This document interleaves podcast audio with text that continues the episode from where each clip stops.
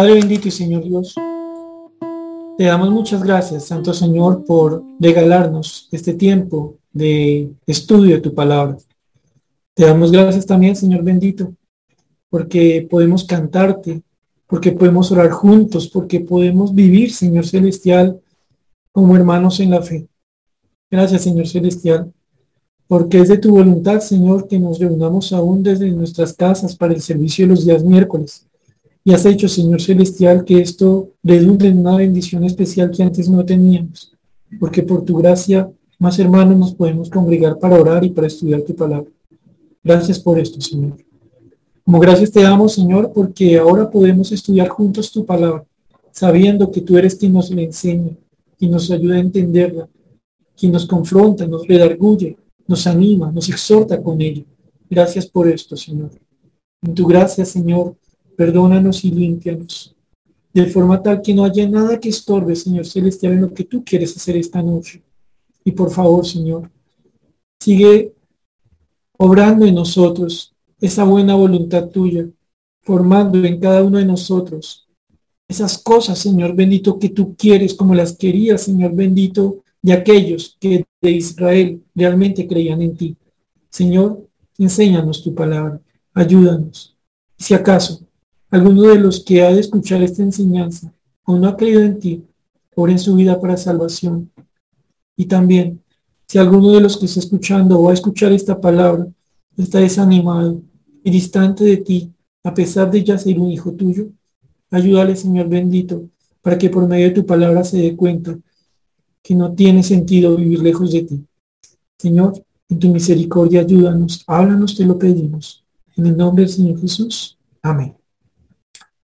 Bien, mis hermanos, pues hoy vamos a continuar con nuestro estudio de este texto cortico de Deuteronomio capítulo 10. De Deuteronomio capítulo 10 estábamos viendo, eh, o estábamos viendo ya hace algunos miércoles una serie de cosas que el Señor pedía a sus israelitas y por aplicación a nosotros. Y si ustedes lo recuerdan, y por favor vayan de una vez ahí a Deuteronomio capítulo 10, repito, Deuteronomio capítulo 10, pues la, el miércoles pasado estuvimos hablando un poquito más sobre una de esas cosas que el Señor pide a los que han creído en Él Así que vamos a leer esta porción de Deuteronomio capítulo 10, versículos 12 al 22. Deuteronomio capítulo 10, versículos 12 al 22. Esperamos un momentico para aquellos que tal vez aún están buscando, buscando en sus Biblias, Deuteronomio capítulo 10, versículos 12 al 22. Listo. Leemos entonces. Ahora pues, Israel, ¿qué pide Jehová tu Dios de ti sino que temas a Jehová tu Dios, que andes en todos sus caminos y que lo ames y sirvas a Jehová tu Dios con todo tu corazón y con toda tu alma, que guardes los mandamientos de Jehová y sus estatutos que yo te prescribo hoy para que tengas prosperidad. He aquí, de Jehová tu Dios son los cielos y los cielos de los cielos, la tierra y todas las cosas que hay en ella Solamente de tus padres se agradó Jehová para amarlos y escogió su descendencia después de ellos, a vosotros, de entre todos los pueblos, como en este día. Circuncidad pues el prepucio vuestro corazón y no endurezcáis más vuestra cerviz, porque Jehová vuestro Dios es Dios de dioses y Señor de señores, Dios grande, poderoso y temible, que no hace acepción de personas, ni toma cohecho, que hace justicia al huérfano y a la viuda que ama también al extranjero, dándole pan y vestido. Amaréis pues al extranjero, porque extranjeros fuisteis en la tierra de Egipto. A Jehová tu Dios temerás, a él solo servirás, a él seguirás, y por su nombre jurarás. Él es el objeto de tu alabanza, y él es tu Dios, que ha hecho contigo estas cosas grandes y terribles que tus ojos han visto. Con setenta personas descendieron tus padres a Egipto y ahora Jehová te ha hecho como las estrellas del cielo en multitud. Y no sé si usted tome nota, mi hermano, o tiene muy buena memoria, pero usted recordará que estamos en una parte todavía del primer versículo, el versículo número 12. Le invito a que usted mire ahí A ver si se acuerda usted en cuál de estas demandas que el Señor hace a los suyos es la que estuvimos viendo hace ocho días. Y tal vez usted dice, hermano, me acuerdo que comenzamos a estudiar este tema de servir a Jehová tu Dios con todo tu corazón y con toda tu alma, en cuyo caso, mi hermano, debo decirle, tiene una buena memoria o, mejor aún, unos buenos apuntes. Y es que, como ustedes lo recuerdan, mis hermanos, estuvimos charlando bajo la guía del Señor sobre este tema del servir a Dios. Hemos estado encontrando bajo la guía del Espíritu Santo cómo estas demandas, estos mandatos, estas cosas que Dios quiere de quería de su Israel que estaba a puertas de entrar a la tierra prometida. Son cosas que, claro, aplican para nosotros, pero que especialmente son cosas que naturalmente van a estar en el corazón de una persona que realmente es de Dios, de un israelita de corazón, de un verdadero cristiano. Y cuando nosotros veíamos esta secuencia de cosas, el temor a Dios, el andar los caminos de Dios, el amar a Dios y entrar al servicio a Dios, nosotros nos dábamos cuenta de algo, que cuando pensamos nosotros en servir al Señor, Estamos hablando de algo que el Señor mismo nos enseñó. Y estoy aquí haciendo un breve recuento de lo que charlamos hace ocho días. Y es que el Señor mismo, cuando crea al hombre, Ustedes recuerdan que solo estuvimos estudiando en Génesis en los capítulos 1 y 2, eh, específicamente Génesis versículo, capítulos versículos 4 al 7 y mencionamos algo de Génesis 1 versículos 27 al 29. Nosotros veíamos que el Señor había creado al hombre para que labrara la tierra, para que le sirviera labrando la tierra. Pero que este deseo de Dios de hacer que el hombre, su criatura, labrara la tierra, era realizable en tanto Dios había hecho al hombre capaz. ¿Cómo lo hizo capaz? Dios hizo al hombre a su imagen y semejanza. Pero tal vez lo más bonito que pudimos hallar aquí, bueno, lo más bonito no, algo que resalta en gran manera, es el hecho de que Dios primero habiendo llamado, habiendo formado al hombre para servir, el primero que sirvió fue Dios mismo. Porque nosotros recordamos acá cómo el Señor es el que hace al hombre, pero no lo hace en medio de la nada, sino que lo hace para que esté en una obra de creación que con, que con el hombre ha de ser terminada. Dios obrando para crear lo suyo y mandando a lo suyo que le sirva a él. Y veíamos nosotros entonces este Dios que nos enseña a servir, sirviendo, pero una aclaración, espero en eso haber sido lo suficientemente enfático, esto no significa que Dios sea siervo de nosotros. Una cosa es que Dios se complazca en servir a los suyos y otra cosa es que Dios sea siervo de los suyos. Dios es nuestro rey, es el rey de los reyes y él ejerce su soberanía, su reinado, entre otras formas, sirviendo a los suyos.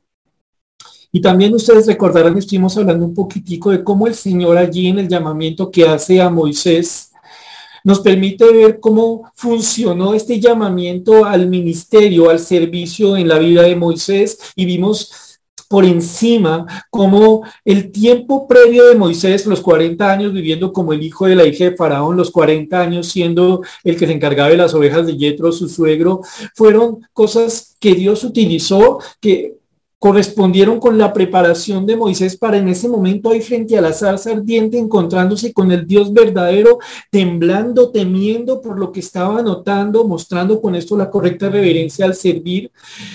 Hay este diálogo entre el Señor y Dios, este diálogo en que el Señor le dice a Moisés, vaya, yo he visto cómo sufre, cómo explotan a mi pueblo, vaya que por medio suyo los voy a sacar. Y este Moisés, que palabras más, palabras menos, le dice, Señor, no puedo. Y el Señor le dice, vaya porque yo voy con usted. Y entonces aquí encontrábamos en esta síntesis muy pequeñita de lo que es el servicio, viéndolo en el caso de Moisés como varias características son esenciales. Un conocimiento de quién es Dios, expresada en el temor que mostró Moisés ante Dios cuando entendió que estaba frente a Él. Y la segunda cosa, una necesidad de comprender que uno no tiene la capacidad para servir a Dios. Estas dos cosas entonces hacen que una tercera sea real para uno. Si yo entiendo quién es Dios, que yo soy incapaz de servir a Dios, voy a descansar, se escuchará un suspiro, se escuchará descanso, que se me descomprime el corazón cuando recuerdo que Dios va conmigo cuando me manda a servir. Y entonces avanzamos un poquito más, si Dios lo permite, en este tema el día de hoy, mirando algunas cosas adicionales sobre el servicio. Y es que ustedes se dieron cuenta, mis hermanos, que leyendo el texto del versículo número 12 está diciendo, y sirvas a Jehová tu Dios con todo tu corazón y con toda tu alma. Y es que aquí, mis hermanos, no sé si me pongo autobiográfico solo hacia mí o si esto lo han vivido otros de ustedes, pero ustedes recuerdan la última vez mis hermanos en que hicieron algo así desganados por las malas, porque tocaba, conmemorando de por medio. Ustedes recuerdan, eh, mis hermanos, esas ocasiones, si es que las han vivido, en que sí hicieron algo, Ahí está la cama tendida. Ahí está la losa lavada. Ahí está el carro lavado. Ahí están los oficios que me pidió. Pero por dentro uno gruñía. Y, y uno lo hacía más como que, uy, por fin acabé esta vaina. Si a ustedes les ha pasado o les pasó esto, que a mí no en pocas ocasiones me pasó y me ha pasado, entonces entendemos aquí algo el Señor le dice a los suyos, sirve a Jehová tu Dios con todo tu corazón. Y es que si no fuera posible el que nosotros no sirviéramos a Dios con todo nuestro corazón, Dios no nos lo mandaría.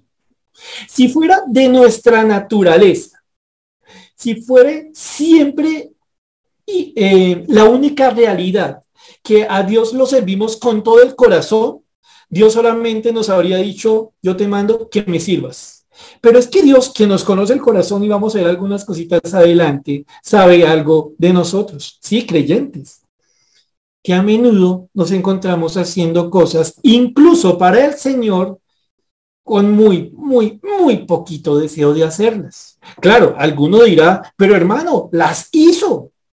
Pero cuando vemos este texto en el que el Señor le dice a los suyos, yo les demando, yo requiero, yo quiero de ustedes que me sirvan con todo el corazón y con todo el alma, es una forma en la que Dios nos pone a ustedes y a mí a pensar en este preciso momento estando aquí sentaditos. Estamos escuchando esta enseñanza con todo el corazón, con todo el alma, porque este acto, mi hermano, que usted está haciendo en este momento junto con los demás hermanos, es un acto de servicio. Paréntesis. No olvidemos, cada una, cada vez mejor que ustedes y yo cumplimos el deber de congregarnos, nos estamos en el fondo animando a las buenas obras y recordamos lo que el Señor nos enseña en el libro de Hebreos. Así que en este preciso momento, mi hermano, usted y yo estamos aquí reunidos en un servicio congregacional y otras personas a nuestro alrededor lo están viendo. Pero la pregunta que retumba dentro de nosotros es si lo estamos haciendo con todo el alma y con todo el corazón o con toda la monotonía que nos permite la realidad que se repite. ¿De qué manera estoy yo en este momento eh, aspirando a ser un instrumento de Dios para servir por medio de la enseñanza de la palabra de Dios? ¿Porque toca? ¿Porque es miércoles? El Señor lo sabe. Lo que sí es muy cierto es que en este mandato encontramos implícitamente una advertencia. Es posible, muy posible, servir a Dios con menos que todo el corazón y con menos que todo el alma. Y entonces, para que recordemos alguna, alguna de estas realidades que rodean este desgano, si se me permite la expresión, Valdría la pena en primer lugar recordar qué es lo que el Señor nos está pidiendo que pongamos en toda buena disposición para con Él. El Señor dice, usted ha de servirme, Jehová tu Dios te pide que lo sirvas con todo tu corazón. Nosotros pensamos corazón. Recuerden ustedes, la palabra corazón eh, casi que puede traducirse literalmente en medio, ¿vale? En medio. La palabra corazón Lucha es el antónimo, es lo opuesto a lo superficial. ¿Vale? Entonces, si usted quiere poner los dos extremos, a este lado usted va a encontrar lo que es superficial, lo que es externo, lo que es mera apariencia, y al otro lado, en el puesto más opuesto, si me vale la redundancia, encontrarán el corazón, lo que está en el medio. En la Biblia nosotros encontramos esta palabra aludiendo al órgano físico. Y también en ese caso nosotros pensamos, oiga, ¿qué queda bien adentro allá físicamente hablando? Mi corazón. Se habla del corazón del mar, eso que está en el centro, en lo profundo del mar.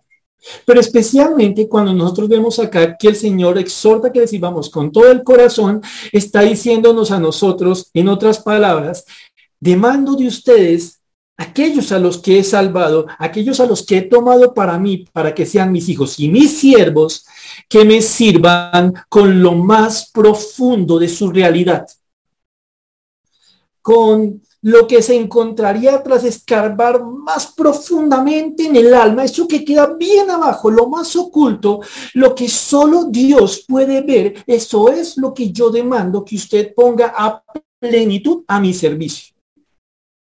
Y entonces, desde ya, repito, el Señor aquí nos pone a pensar. El Señor nos dice a nosotros que le sirvamos con todo el corazón y pudiéramos nosotros decir, Señor, aquí te estoy escribiendo.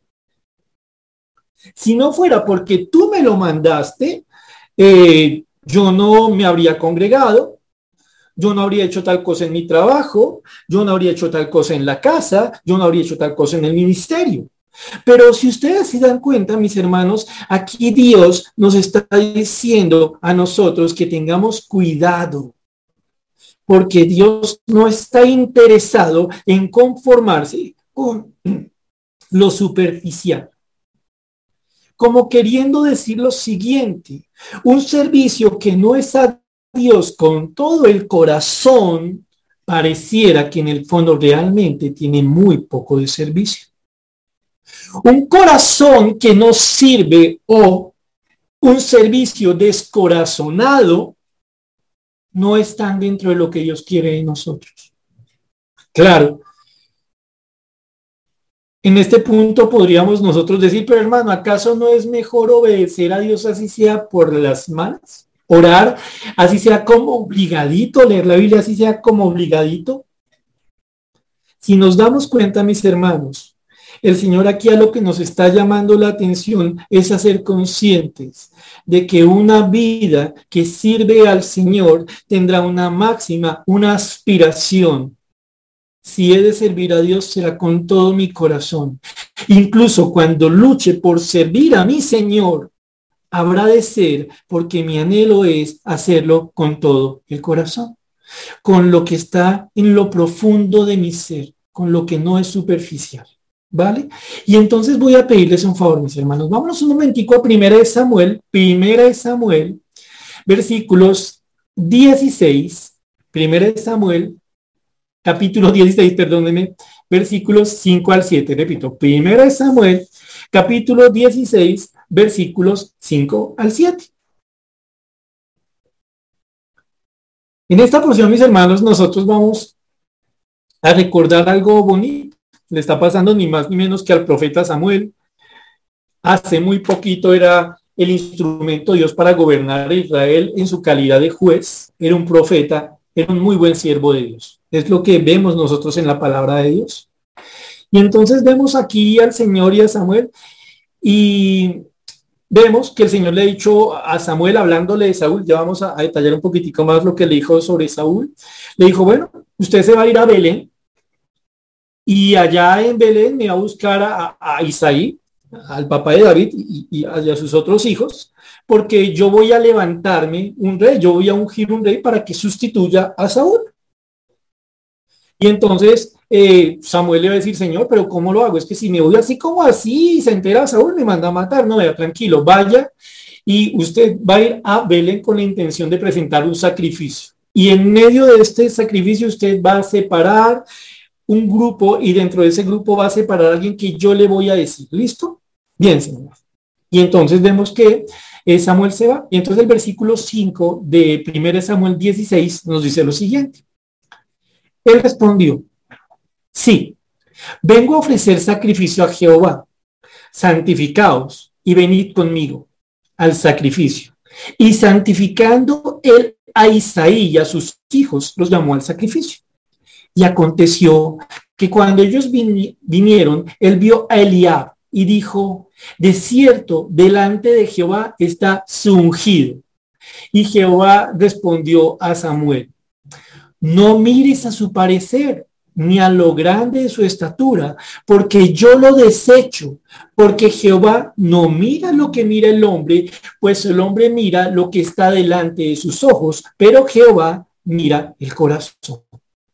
Y entonces vemos aquí, llega Samuel, se reúne con la familia de Isaí, lo santifica, y en ese momento ve a Eliab y de una, Samuel, repito mis hermanos, un muy buen siervo de Dios.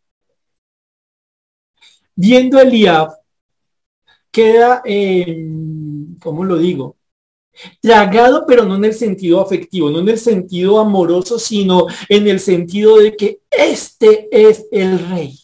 Este es el que va a reemplazar a Saúl. Y él lo da por sentado. Dice el versículo, 7, versículo 6 terminando, de cierto delante de Jehová estás ungido. Este es.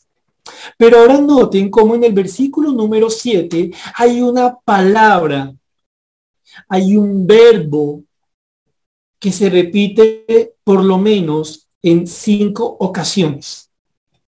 Recuerden ustedes, mis hermanos, que cuando tienen un texto bíblico, sea un versículo, sea un párrafo, sea un capítulo, y ustedes quieren encontrar el tema central, en gran manera lo pueden hacer cuando ven cuál es la palabra que se repite. Y así usted dice, mire, el texto tiene un núcleo que es el siguiente. En este caso, mirar.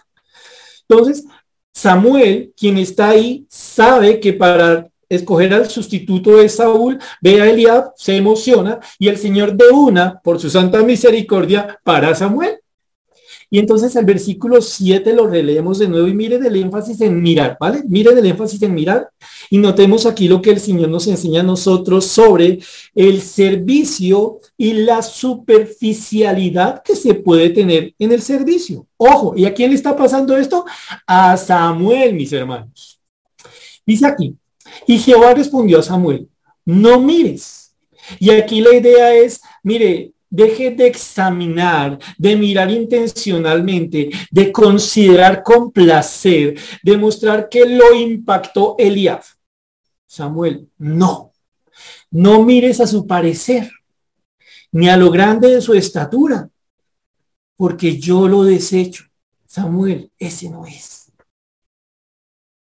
Y entonces en esta primera parte nosotros encontramos algo que nos llama la atención, que puede ser, como en este caso lo estamos viendo, que nosotros consideremos que estamos haciendo algo para el Señor. Y puede ser que nosotros nos dejemos mover por lo que es meramente aparente. Aquí no solo es el hecho de querer mostrar algo que no es, sino estar haciendo algo bajo una mera apariencia. Y entonces nosotros, repito, encontramos aquí al Señor diciéndole a, Samuel, eh, palabras más, palabras menos, el servicio que yo lo mandé a hacer a usted de ungir a uno para que sustituya a Saúl, no se puede basar en la apariencia. Pero aquí viene una segunda cosa, mis hermanos, eh, con relación a la apariencia que es bien interesante. Le dice el Señor, eh, después del punto y coma, después del porque yo lo desecho, dice, porque Jehová no mira lo que mira el hombre. Vean cómo se repite la expresión, no mira lo que mira el hombre, pues el hombre mira lo que está delante de sus ojos, pero Jehová mira el corazón. Samuel, No necesito lo que usted mira, no necesito lo que para usted es aparente. No necesito lo que tiene apenas superficialidad. Yo demando lo que es realidad en esencia, lo que está abajo, lo que parece oculto, que solamente Dios lo puede ver. Sí es cierto, los hombres miran lo que está delante de sus ojos Aquí les repito, el Señor nos está enseñando algo. Miren, eh, no quiero con esto eh, pasarme de autocrítico, pero seamos francos. Ustedes en este momento están viendo otro hermano de la, de la congregación compartiendo la palabra de Dios.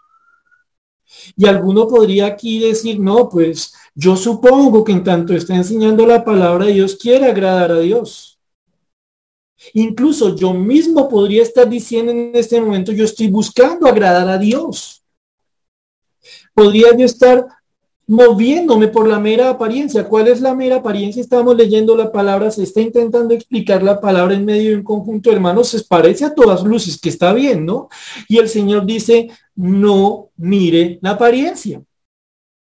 No se deje llevar por lo aparente al momento de servir, al mirar el servicio, no. Vaya a lo que va Dios. Mire el corazón. Claro, ustedes tienen razón aquí, mis hermanos, al reconocer algo conmigo. Nosotros no podemos ver el corazón como lo ve Dios, y es que Dios ve nuestros corazones como libros abiertos. Pero lo que sí podemos ver en este punto es que si algo nosotros no podemos tener al momento de servir a Dios, es un conformismo a la superficialidad. Es decir, Ustedes no saben qué hay en mi corazón en este momento respecto de mi servicio a Dios. Están viendo la apariencia, ¿cierto? Yo no sé en este momento, mis hermanos, porque ustedes están allí sentados escuchando la palabra. Yo solo sé que están sentados, es decir, yo conozco la apariencia. Pero hay algo que nosotros sí podemos saber. Es si nosotros, nosotros, ya no el otro, sino si nosotros mismos nos estamos moviendo por un servicio aparente a Dios. Si tal vez en este momento yo me estoy pensando de una forma equivocada, si yo estoy considerando en una estima que no me corresponde. O si tal vez alguno de los presentes está allí, incluso tomando nota y súper interesado, pero tal vez allá en lo más oculto del corazón, en lo más secreto, está pensando palabras más, palabras menos, cuán buen cristiano soy.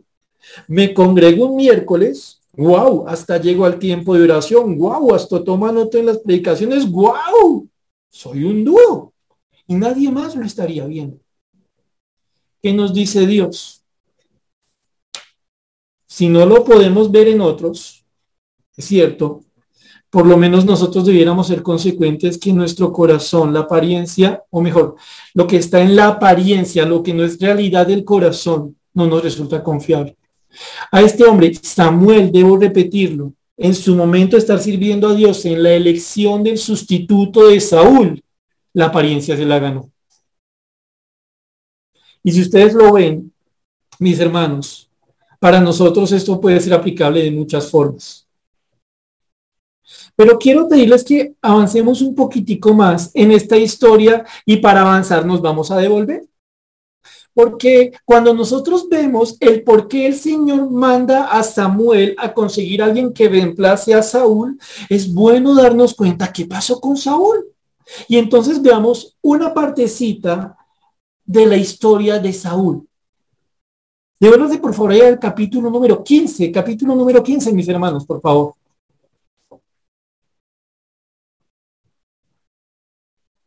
Vimos hace un momento que no podemos confiar en nosotros mismos al momento de tomar una elección. Nosotros nos guiamos por las apariencias. Nosotros podemos llegar a servir por la apariencia, pero el Señor nos reta a nosotros.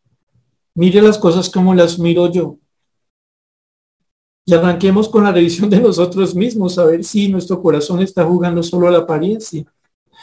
Pero miren lo que le pasó en esta parte de la historia a Saúl. Entonces vamos a 1 Samuel, capítulo 15, Vamos a estar leyendo eh, algunos textos, pero vamos a hacer saltos por efectos de tiempo. Entonces vamos al versículo número uno de 1 Samuel, capítulo 15.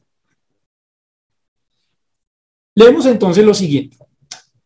Después Samuel dijo a Saúl, Jehová me envió a que te ungiere por rey sobre su pueblo. Ahora pues está atento a las palabras de Jehová. Listo, ojo, aquí está comenzando un servicio. Jehová me envió a que te ungiese por rey sobre Israel. a usted como rey de Israel le corresponde estar muy atento a lo que Dios le dice. Usted va a ser un siervo en las manos de Dios a cargo del gobierno del pueblo de Dios que se llama Israel. Y para que usted pueda cumplir con el propósito de Dios en su vida siendo rey sobre Israel, usted solo tiene que hacer una cosita, Saúl. Estar atento a lo que Dios le dice. Versículo 2. Así ha dicho Jehová de los ejércitos. Yo castigaré lo que hizo Amalek a Israel al oponérsele en el camino cuando subía de Egipto.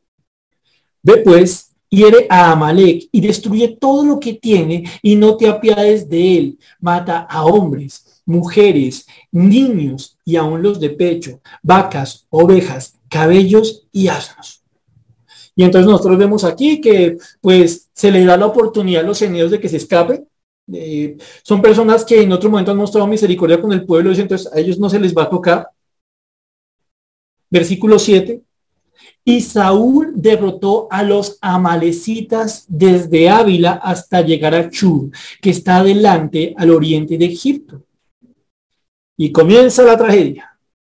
Porque aquí hasta aquí va todo bien. Hasta ahora iba todo bien. Y tomó vivo a Gak, rey de Amalek, pero a todo el pueblo mató a filo de espada. Ojo, ojo con esto, mis hermanos. Uno dice, no, pero no hay que ser exagerado, tampoco hay que ser exagerado. Mire, este pueblo que tendió un montón de gente, niños, mujeres, viejitos, personas con discapacidades, hombres armados y de todo. Mire, Saúl acaba de, de ser reconocido como rey. Y pues el hombre se hizo su trabajo. Mire, solo dejó vivo a uno por, por un asunto diplomático. No, este hombre va bien. Pero ojo con lo siguiente, porque lo que estamos viendo aquí es qué hay en el corazón de uno que cree que está sirviendo a Dios y en el fondo no lo está haciendo.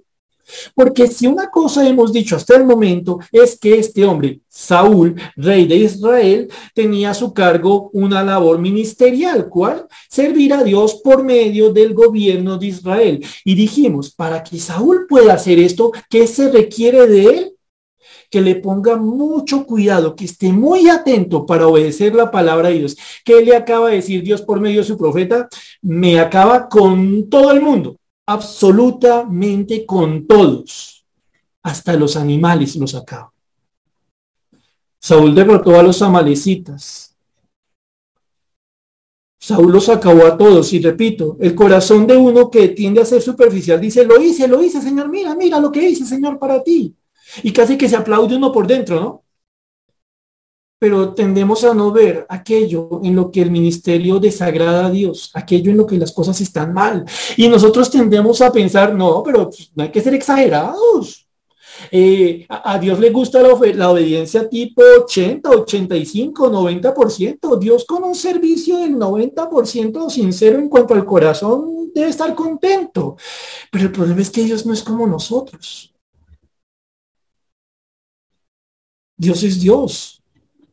Él es santo. Él no se mezcla, Él no mezcla.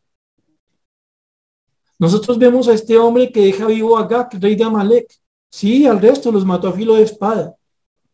Dice el versículo 9, y Saúl y el pueblo perdonaron a Gak y a lo mejor de las ovejas y del ganado, del ganado mayor, de los animales engordados, de los carneros y de todo lo bueno, y no lo quisieron destruir, más todo lo que era vil y despreciable destruyeron. Mire, hasta discernimiento espiritual aplicaron, lo que, lo que no sirve para un sacrificio, pues lo acabamos. No, este hombre tiene un celo por Dios, mire, guardó lo más bonito para un sacrificio. Versículo 10. Y vino palabra de Jehová a Samuel diciendo, me pesa haber puesto por rey a Saúl. ¿Por qué dices eso, Señor? Porque se ha vuelto en pos de mí y no ha cumplido mis palabras. Y vemos en el resto, vemos a continuación que, que a Samuel le duele esto que está pasando. Y entonces avanzamos al versículo número 3. Vino pues Samuel a Saúl Y Saúl le dijo, miren esto, mis hermanos, miren, miren este siervo como entiende las cosas. Recuerden, sí, podrá ser rey, hermano, tiene un duro, un rey con coronita y todo, pero usted es un siervo. Todos somos siervos.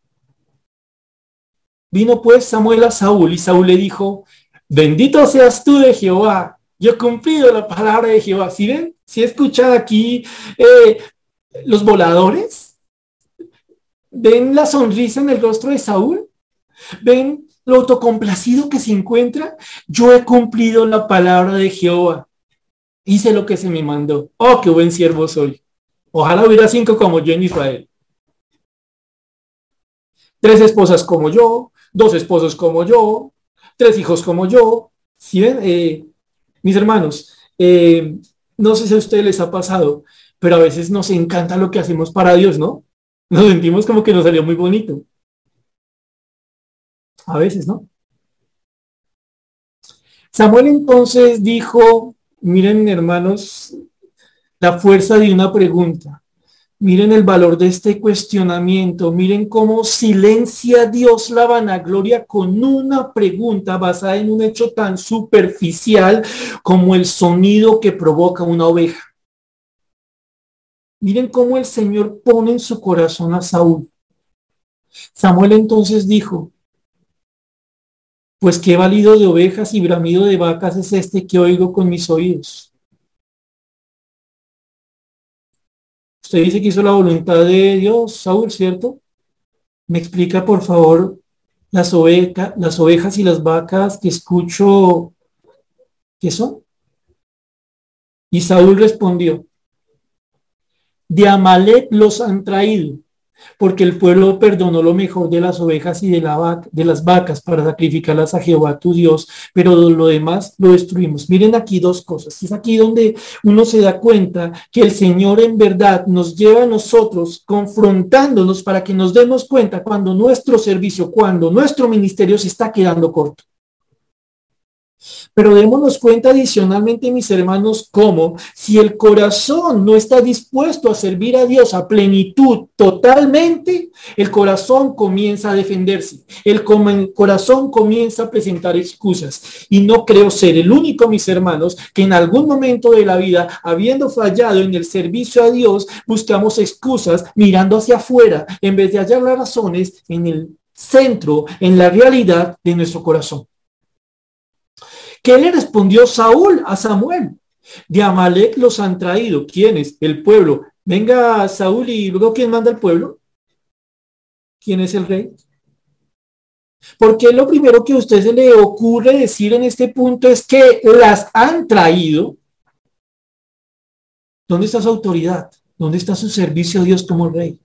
Y dice, continúa con el argumento mirando hacia afuera, porque el pueblo perdonó lo mejor de las ovejas y de las vacas Ojo con esto. Primer punto, ¿cuál fue? Culpa de los otros. No, no, Señor, yo sí te quería servir, eh, yo quería hacer tal cosa en la casa, en el negocio, en la oficina, en la profesión, y la hice hasta donde pude de la mejor manera para ti. Pero es que yo tengo un contexto, yo tengo unas personas, unas circunstancias que rodean las cosas, y tú entiendes, Señor, que cuando hay presiones, pues pues uno no puede hacer más. El pueblo fue el que los trajo, no yo. Pero es que no le estoy pidiendo a usted que me explique qué hizo el pueblo. Yo le estoy pidiendo a usted, diría Dios hablando con Saúl, que me explique qué ha hecho usted con lo que yo le di para hacer para mí. Pero como si esto no fuera suficiente, vamos a un segundo punto. Y entonces Saúl intenta endulzar el corazón de Dios, intenta ser lisonjero con Dios intenta convencer a Dios de que un mal servicio puede ser un buen servicio. Pero Dios no cae en esas trampas. ¿Qué dice de nuevo el versículo 15 completo? Saúl respondió, de Amalek los han traído, porque el pueblo perdonó lo mejor de las ovejas y de las vacas, para sacrificarlas a Jehová tu Dios. Pero, las pero lo demás lo destruimos. ¿Qué le está diciendo aquí Saúl a Samuel? Mire, Yo no me voy a poner a discutir ni con usted ni con Dios. Si yo le hice caso, no aprendí, ya le expliqué, eso no fue culpa mía, esto fue culpa del pueblo. Cuando somos conscientes que sí era su responsabilidad porque era rey. Y de la misma manera ustedes y yo nos ponemos a pensar cuando intentamos defender delante de Dios lo indefendible cuando Dios nos manda a nosotros a servirlo de una forma muy precisa y nosotros apenas nos aproximamos y cuando no lo hacemos como Dios manda, intentamos excusarnos en que la culpa fue del otro.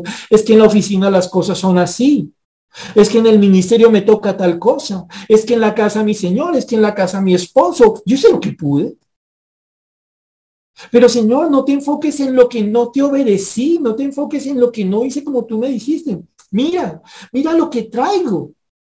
Mira este sacrificio para ti, estas ovejas. ¿Qué ovejas me estás sacrificando? Pudiera preguntar el Señor, las que no te pedí.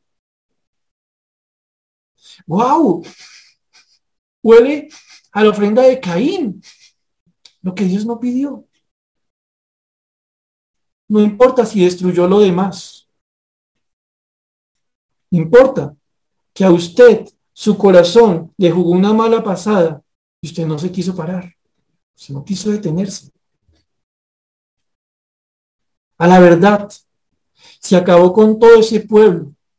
Si es cierto, solo le faltó a Gag, porque no lo hizo. Si acabó con todas las ovejas que no tenían la calidad para ser sacrificadas, pues acaben las cosas bien.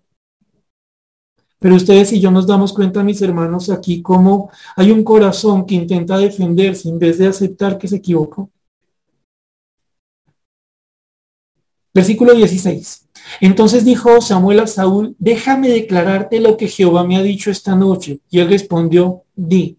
Y dijo Samuel, aunque eras pequeño en tus propios ojos, ¿no has sido hecho jefe de las tribus de Israel Jehová te ha ungido por rey sobre Israel?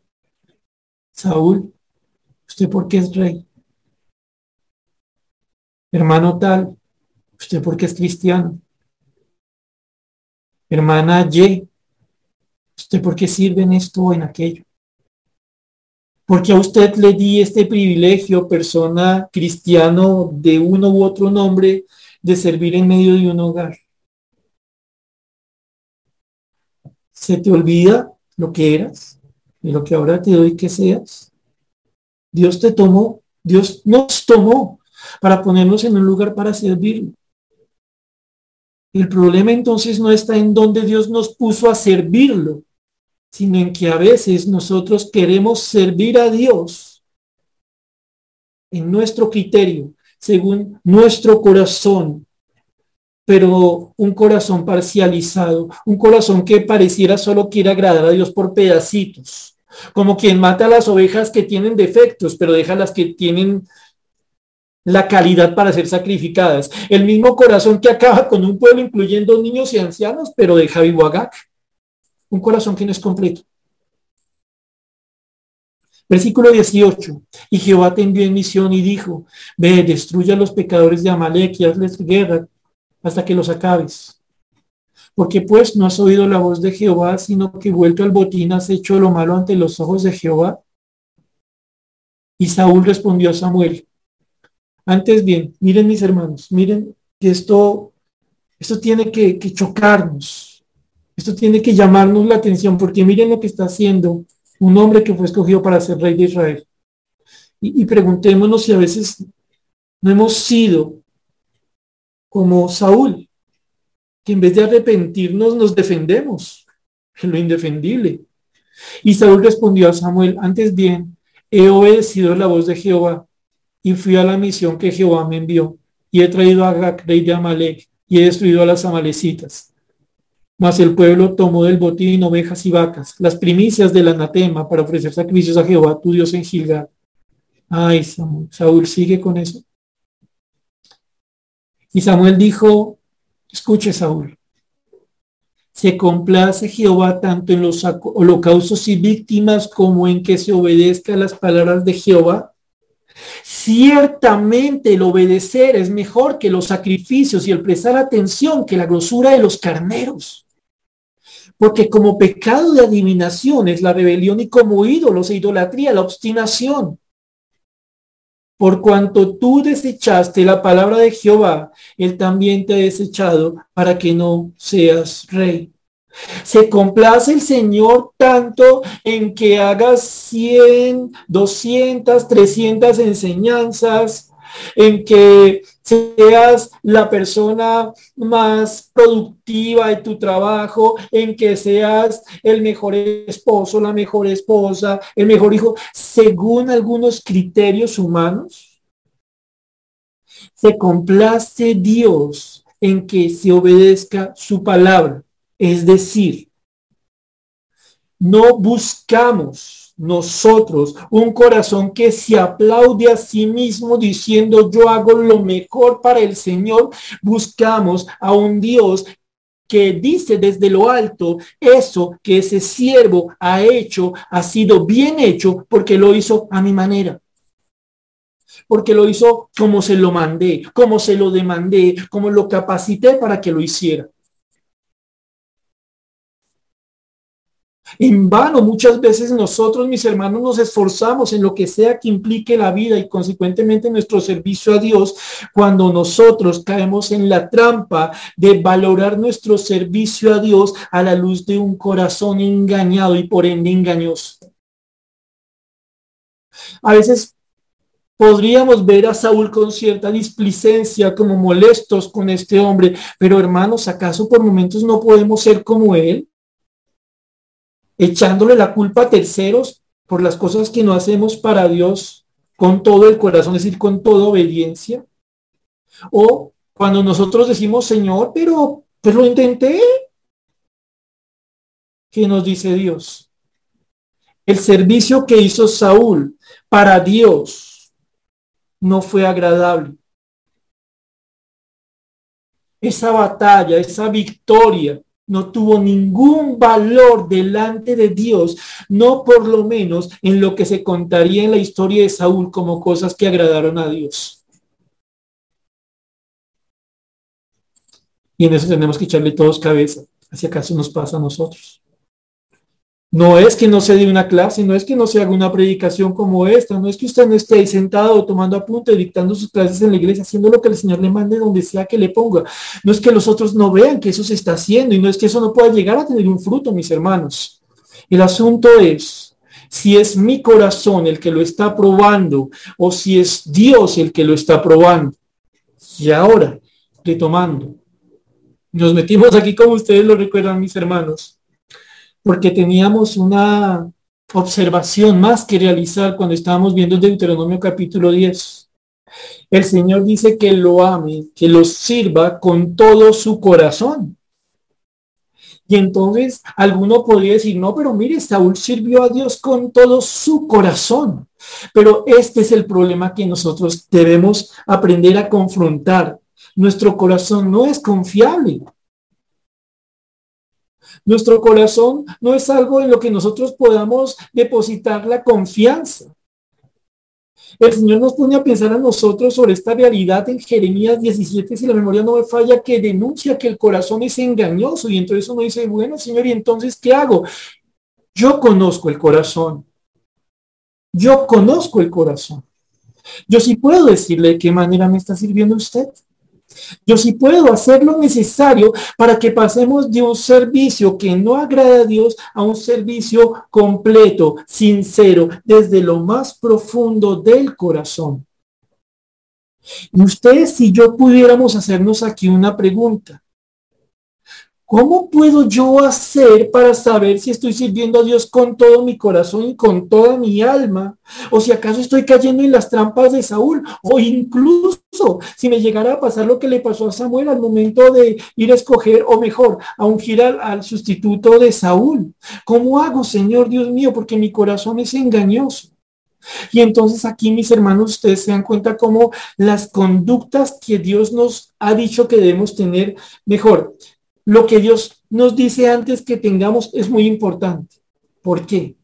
El Señor dice, versículo 12 en Deuteronomio 10, ahora pues Israel, que pide Jehová tu Dios de ti, sino que temas a Jehová tu Dios. Conoce a tu Dios, sé reverente a tu Dios, entiende que solo eres Dios y que nadie como Dios en tu vida. Que si Dios te dice que hagas las cosas de esta manera, la única forma posible será hacerlas de esa manera por mi temor a ofender a Dios que si Dios me dice que ande en todos sus caminos es porque no tengo la opción de de vez en cuando salirme a la derecha o a la izquierda, porque cada vez que me salgo, lo que voy a hacer es necesariamente equivocarme. Y que si el Señor me dice a mí que lo ame, es porque he entendido quién es Dios. El afecto que tengo para con Él está por encima de todo. Y entonces, si temo a Dios, si ando en sus caminos, si lo amo, mi corazón naturalmente, como fruto, va a servir a Dios con todo el corazón. No se preguntará si hay alternativas. No se preguntará si hay opciones respecto de la voluntad de Dios. Se dedicará a hacer lo que Dios quiere. Y entonces este corazón, esta profundidad del alma, esta profundidad de la realidad del hombre, va a estar tan absolutamente abrumada por la realidad de Dios y sencillamente va a servir a Dios con todo el ser. Tal vez aquí nosotros nos damos cuenta de algo. El problema de Saúl estuvo en que quiso servir a Dios a la manera en que Saúl serviría a cualquier otro. Y eso no era lo que Dios quería. Y entonces, mis hermanos, en este momento nosotros nos ponemos a pensar, si el Señor nos dice a todos los aquí presentes que lo sirvamos con todo el corazón y con todo el alma, es bueno que Dios nos ayude. ¿A qué? a encontrar de qué maneras nuestro corazón nos quiere engañar para no hacer las cosas como Dios quiere. De qué manera este interior nuestro quiere apartar algunas cositas, de forma que con esas cositas no se sirva Dios. Y si acaso pudiéramos tener un diálogo con el corazón y le preguntáramos, corazón, corazón, dime, tú por ejemplo, ¿por qué te guardas el, el denuedo? el impulso, la fuerza. Porque tú eres tan entregado, tan apasionado para hacer cosas en otras áreas. Pero cuando se trata de Dios, te apagas. Ah, no, no, no, es que Dios no quiere que hagamos todas las cosas con pasión. ¿Dónde dice la Biblia eso? Corazón, corazón, dime, ¿por qué tú cuando se trata de pensar las cosas de Dios mandas a un lado la razón? Ah, porque es que nuestra fe no debe ser intelectual. ¿Dónde dice la Biblia eso? Si ustedes se dan cuenta y nos ponemos a pensar de qué formas tendemos a fallar a Dios en nuestro servicio, no sirviéndolo con todo el corazón, paradójicamente, curiosamente es porque el corazón se reserva cosas. Si ustedes siguen leyendo la historia de Saúl, ustedes van a ver algo triste en la historia de Saúl, que ese hombre vivía de lo que opinaba de él el pueblo.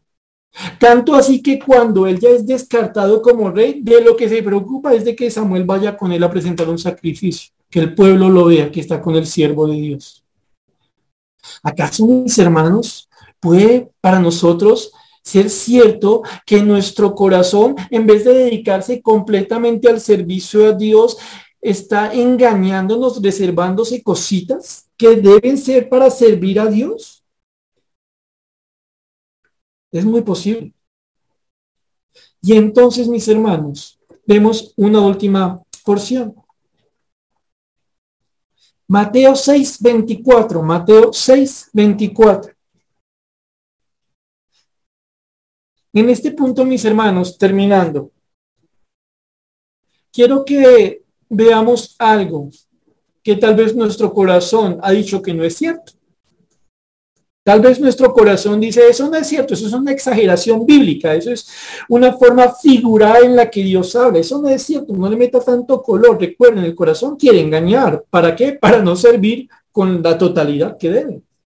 Mateo 6:24 dice lo siguiente, ninguno puede servir a dos señores, porque o aborrecerá al uno y amará al otro, o estimará al uno y menospreciará al otro. No podéis servir a Dios y a las riquezas. El Señor en este sermón del monte le está enseñando a esos hombres que le escuchan, nos enseña a nosotros, hoy día nos recuerda, hoy día a nosotros algo. Si su corazón le dice que puede hacerse las cosas para Dios de dos maneras al mismo tiempo, su corazón le está mintiendo.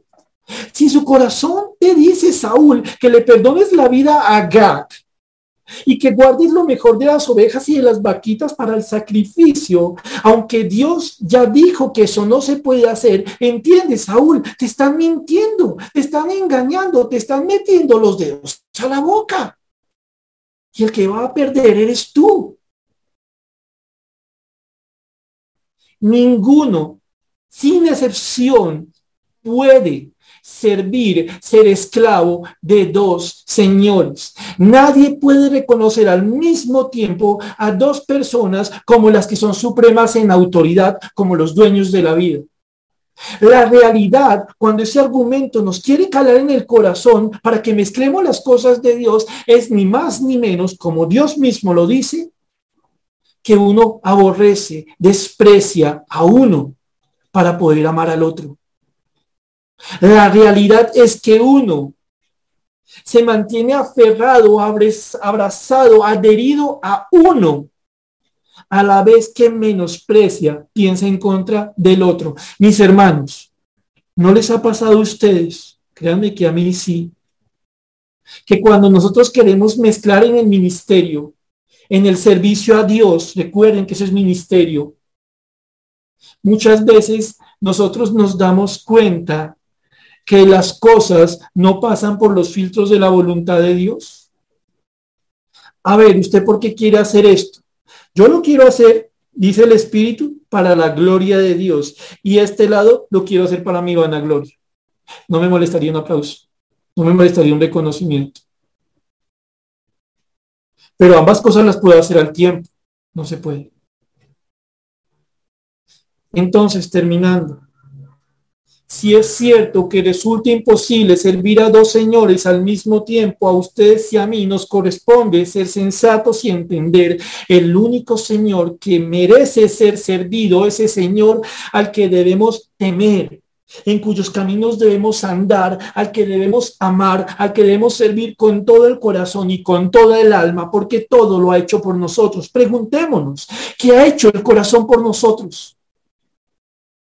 Aparte de inspirar nuestras tragedias, aparte de ser ese frasquito en el que metemos tantas historias mal escritas, que ha hecho nuestro corazón para, por nosotros como para que le queramos servir tanto.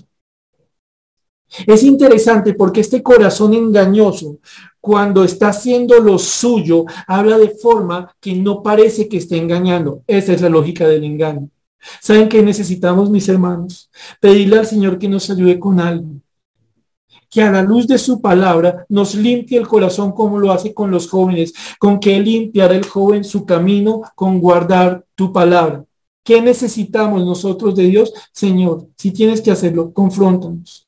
Haznos ver de qué manera nosotros queremos rehusarnos a servirte de todo corazón. Sí, Señor. Cuando nosotros queremos servirte según nuestro corazón, no podemos servirte con todo el corazón. ¿Qué necesitamos, Señor? Que nos perdones, que nos conduzcas a arrepentimiento y que nos ayudes a someter nuestro corazón a ti, que no sea lo que Él dice, sino lo que tú dices. Y entonces nuestro corazón humillado a Dios te servirá con todo el corazón, porque no será lo que el corazón diga, sino lo que el Señor de ese corazón mande. Nuestro corazón no está llamado a gobernar, sí nuestro Señor. Así las cosas, este llamado que el Señor nos hace a servirle de todo corazón, nos dice a nosotros que necesitamos un corazón gobernado por Dios para poder servir a Dios. Vamos a terminar aquí, mis hermanos. Oramos. Padre bendito y Señor Dios, te damos gracias por la bendición que hemos tenido esta noche estudiar tu palabra porque nos has regalado, Señor Celestial, escuchar de tu parte algo más que quieres de nosotros, que te sirvamos con todo el corazón y con toda el alma.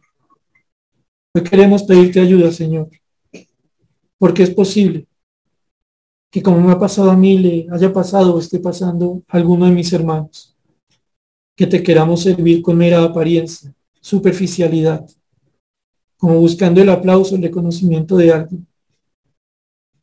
Y también es posible, Señor bendito, que nosotros te estemos sirviendo de una forma completamente desaprobada por ti, pero que nosotros no lo estemos notando así, porque nuestro corazón nos dice que no hay problema, que no hay problema con perdonarle la vida a Gag, que no hay problema con tener ovejas y vacas que debieron ser asesinados.